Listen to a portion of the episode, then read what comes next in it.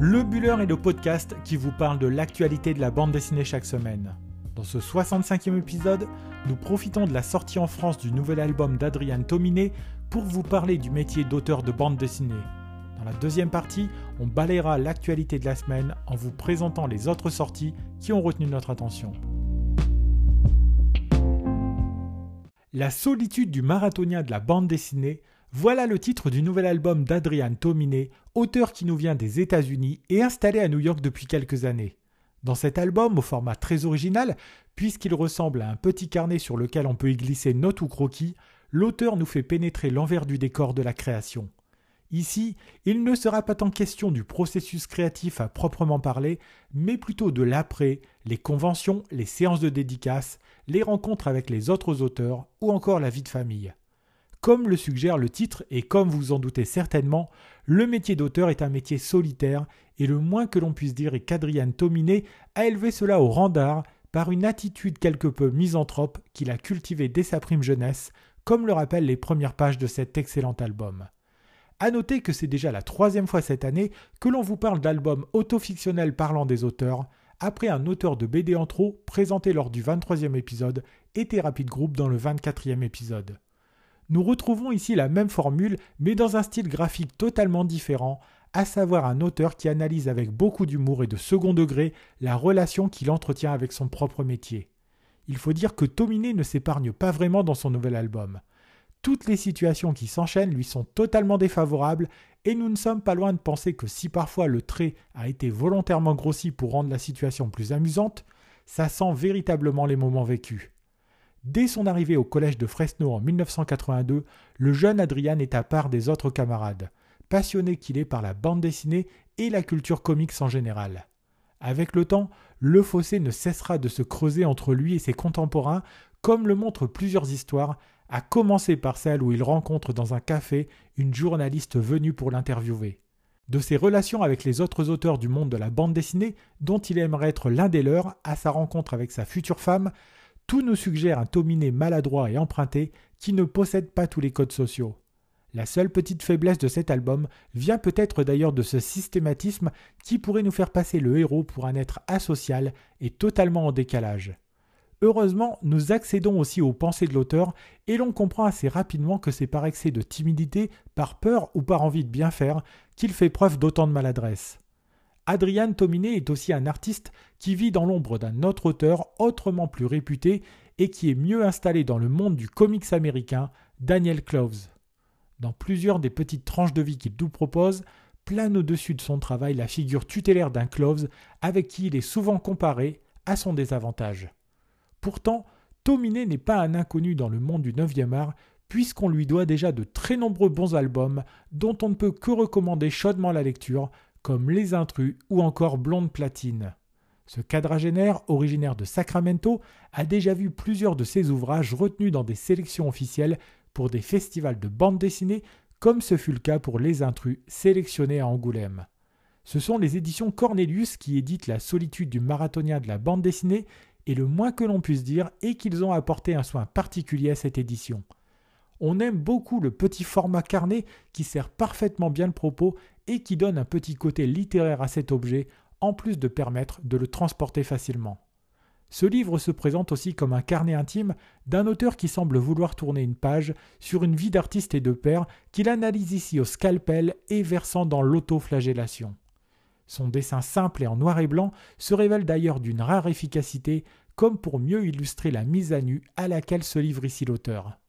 Reconnu par ses pairs, mais faisant partie d'une scène un peu underground de la bande dessinée américaine, voilà bien un titre qui mérite que l'on se penche sur son travail avec un certain intérêt.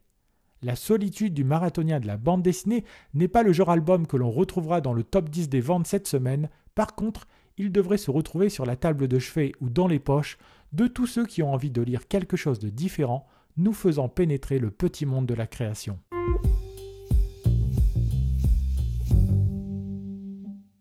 Dans cette seconde partie du podcast, nous allons revenir sur l'actualité du 9e art en s'intéressant plus particulièrement aux sorties incontournables de la semaine. L'arrivée d'un nouvel album de Lucky Luke est toujours un petit événement en soi, alors nous ne voulions pas passer à côté d'un cow-boy dans le coton titre du neuvième épisode de la nouvelle équipe chargée de faire vivre le cow-boy le plus célèbre du neuvième art. Dans ce nouvel opus, Lucky Luke se retrouve bien malgré lui à la tête d'une immense plantation de coton en Louisiane. Bien que respecté et accueilli comme l'un des leurs par les autres propriétaires terriens blancs, notre héros va chercher à rétablir la justice en faveur des Noirs en redistribuant cet héritage encombrant. Il est donc question de justice, de lutte contre le racisme et les préjugés, et de se débarrasser, comme toujours, des fameux Dalton. Une neuvième livraison bien dans l'air du temps, que l'on doit à une équipe solidement ancrée maintenant, composée de Jules pour le scénario et HD pour le dessin. Disponible en librairie depuis la fin de semaine dernière, nous devons ce nouvel épisode aux éditions d'Argo. M'explique pas la vie, mec fait partie de ces titres féministes dont nous vous parlions ici il y a deux semaines, que l'on doit aux éditions Marabout et à la collection Marabule.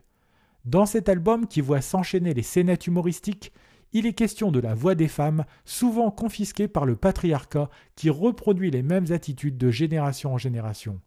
Avec beaucoup de simplicité sont expliqués ici des concepts comme le mansplaining ou le manspreading, et le tout est fortement intéressant en plus d'être décalé. Voilà une lecture à mettre entre toutes les mains, qu'elle soit féminine et masculine, que l'on doit à un duo de femmes, Rokaya Diallo pour le scénario et Blachette pour le dessin. La série Les Profs a fêté dignement cet été ses 20 ans d'existence et cette longévité repose sur quelques albums agréables à lire et des blagues devenues cultes avec le temps. En plus d'un album anniversaire sorti en juin dernier, cette semaine est sorti Les Profs refont l'histoire, un album qui permet de se replonger dans le passé et de revisiter les grandes figures historiques de manière totalement décalée. Si cet album est scénarisé par Erock et dessiné par Pika, le même jour est sorti le tome 23, sobrement intitulé L'heure de cool, avec le même Erock en compagnie de Stille au scénario et Simon Léturgie au dessin.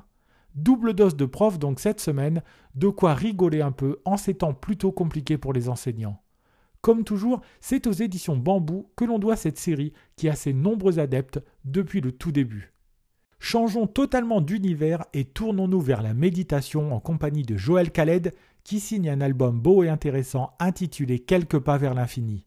Dans cet ouvrage, il y parle non seulement de sa pratique de la méditation et de ce que ça lui apporte, mais il rencontre aussi d'autres professionnels comme un enseignant ou un psychiatre qui l'utilisent au quotidien. Balayant le sujet le plus largement possible, il essaye d'en expliquer les bienfaits, surtout dans notre société, mais nous met aussi en garde contre ces dérives. Album pour le mois original et ne manquant pas d'intérêt, il est édité chez Les Arènes BD et il est déjà disponible en librairie. Terminons cette semaine avec le nouvel album de Jean-Claude Servet qui sera un diptyque et dont le premier tome est déjà disponible lui aussi en librairie. Le Loumadi est le nom de ce nouveau projet qui nous entraîne dans la nature à la découverte de cet animal fascinant qu'est le loup. Du paléolithique jusqu'à notre époque plus contemporaine, Servet nous raconte la relation qu'entretient l'homme avec cet animal que l'on craint autant qu'on le vénère. Véritable ode à la nature avec un dessin sublime, la sensibilité sauvage de Jean-Claude Servet fait encore ici des merveilles dans une série éditée chez Dupuis dans la collection Air Libre. Voilà, nous en avons terminé avec ce 65e épisode du Buller. Si vous souhaitez découvrir des images de la bande dessinée La solitude du marathonien de la bande dessinée, ou si vous voulez nous laisser des remarques et des commentaires, n'hésitez pas à passer sur nos réseaux sociaux, puisque nous sommes disponibles sur Instagram sur l'adresse lebuller.podcast et sur Twitter lebuller1. Si vous avez aimé cet épisode, n'hésitez pas non plus à le partager autour de vous et à nous laisser une bonne note sur les plateformes de podcast. Il me reste à vous souhaiter de bons moments de lecture et je vous dis à la semaine prochaine pour un 66e épisode de votre podcast sur l'actualité de la bande dessinée.